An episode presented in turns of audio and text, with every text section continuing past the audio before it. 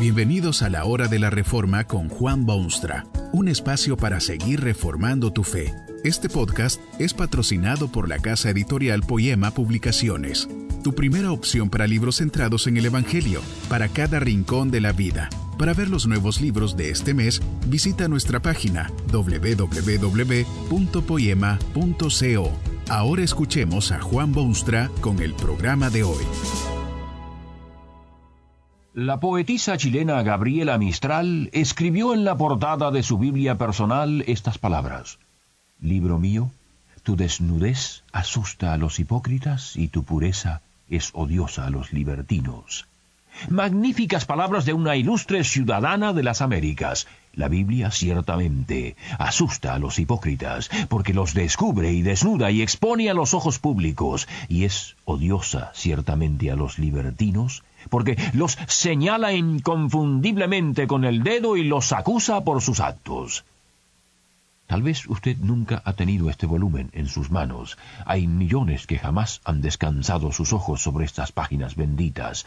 Han leído libros, se han enterado de los clásicos y leen los volúmenes de mejor venta en los mercados actuales y atesoran algún viejo ejemplar de sus abuelos pero no han tenido el privilegio de leer, examinar, releer y digerir el contenido de este libro que ha descendido sobre los hombres desde el lejano cielo como un rocío benéfico. No es de extrañar, en cierto sentido, que usted no haya leído la Biblia. Este volumen famoso ha tenido una tormentísima historia en los ambientes de habla hispana, tormentísima historia. Imagínese que la primera traducción a ese fantástico idioma tuvo que hacerse en el exilio. Se habían hecho algunos esfuerzos en años anteriores, pero extremadamente limitados.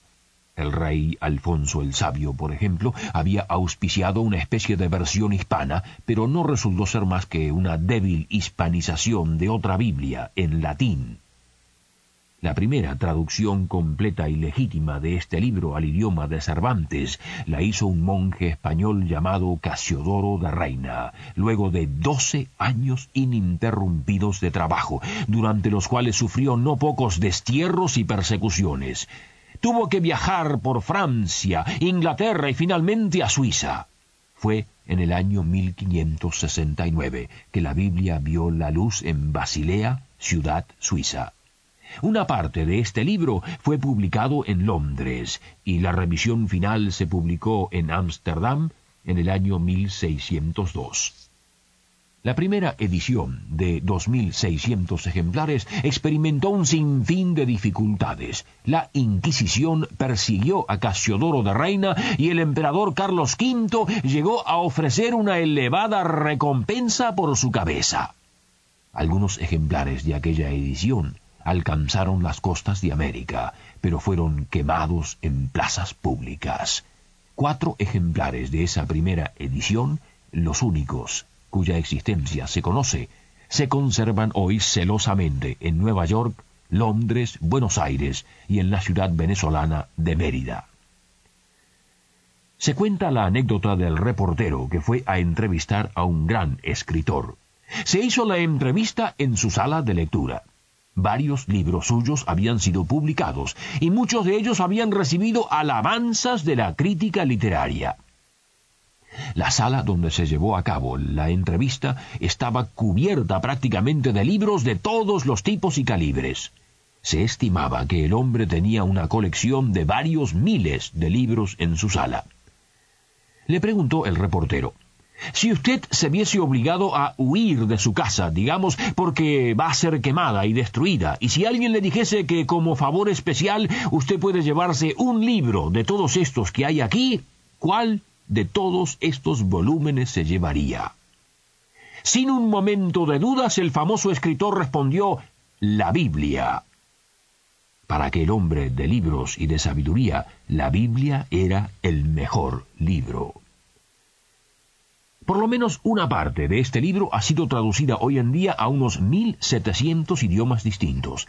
Su venta ha sobrepasado a la venta de cualquier otro volumen, y aunque perseguido y quemado y violentamente destruido, todas las fuerzas humanas y diabólicas unidas no han podido borrar de la tierra aquella desnudez que asusta a los hipócritas y la pureza que es odiosa a los libertinos.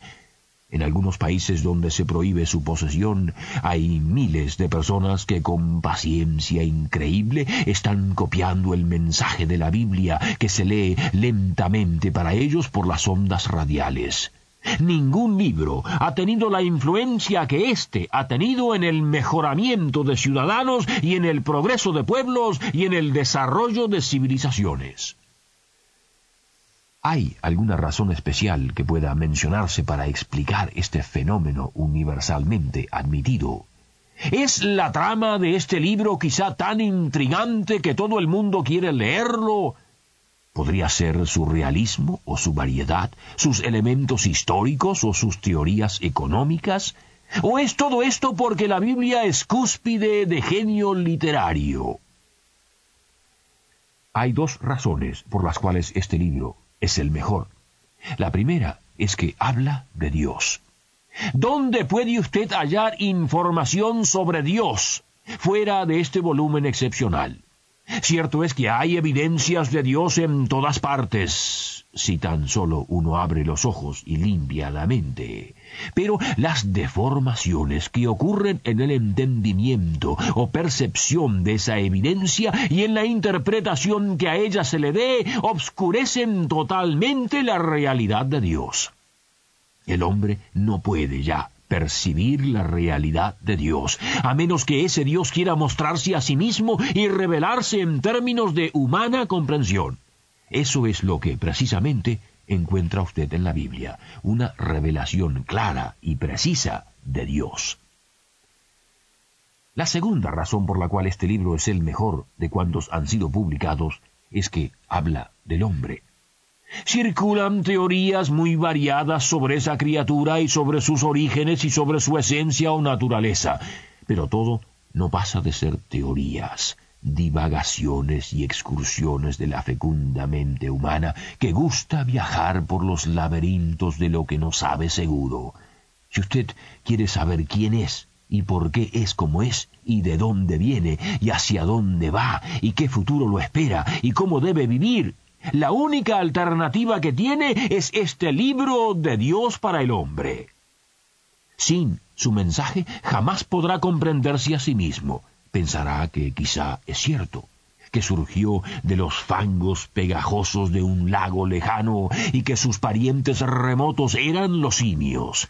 Pensará que no hay gran diferencia entre usted y otros animales que corretean por el mundo, y que un día de estos tanto aquel animal como usted reposarán en la tierra generosa en eterno descanso, y que allí todo se termina. Si usted no ha leído jamás la Biblia, ¿por qué no ha de creer estas tonterías tan lógicas? La Biblia también da opiniones sobre sí misma muchas opiniones, y todas positivas e interesantes. Una de las expresiones se encuentra en el Salmo 119, que es un himno de alabanza a la Biblia o palabra de Dios. Dice el salmista de este mejor de los libros que Lámpara es a mis pies tu palabra y lumbrera a mi camino. Usted puede distinguir en esas palabras una buena parte del dilema humano. Necesita luz e iluminación, requiere revelación, exige auxilio en su paso misterioso por este mundo cubierto de tinieblas, necesita respuestas a preguntas quemantes, clama en su espíritu porque quiere entender, llora en su silencio porque no sabe, implora en ruegos sollozantes para que alguien le muestre el camino. ¿Qué sabe usted de Dios y qué sabe de sí mismo? Conocer a Dios plenamente, como se puede conocer una célula o una máquina moderna, es imposible para el hombre, porque hay la diferencia de creador a criatura, la diferencia de santidad y pecado. Pero todo lo que el hombre necesita saber de Dios se encuentra claramente catalogado en la Biblia. Usted puede ver allí el magnífico poder de Dios, que con su palabra creó cielos y tierra y todo cuanto en ellos existe. Usted puede descubrir allí el horror en el rostro divino al ver la desobediencia y la caída humana.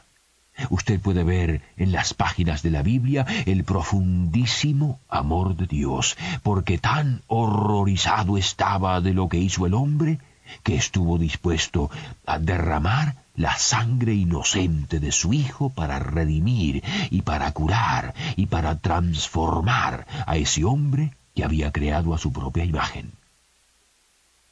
Usted puede ver también al hombre su magnífica creación como Rey Supremo del universo, su descenso vergonzoso a los abismos del orgullo personal, su degeneración paulatina pero segura y su evolución negativa y puede ver en la Biblia la increíble restauración de ese humano avergonzado y su ubicación en el pedestal de una nueva vida por medio de Cristo Jesús. ¿Qué otro libro puede pintarle semejante cuadro? Que este mensaje nos ayude en el proceso de reforma continua según la palabra de Dios. Si quieres profundizar en la exposición bíblica, puedes buscar más recursos en www.poema.co. Allí encontrarás libros que te ayuden a entender la palabra de Dios y aplicarla a tu vida. Poema, el Evangelio para cada rincón de la vida. Nos vemos en el próximo episodio de La Hora de la Reforma con Juan Bonstra.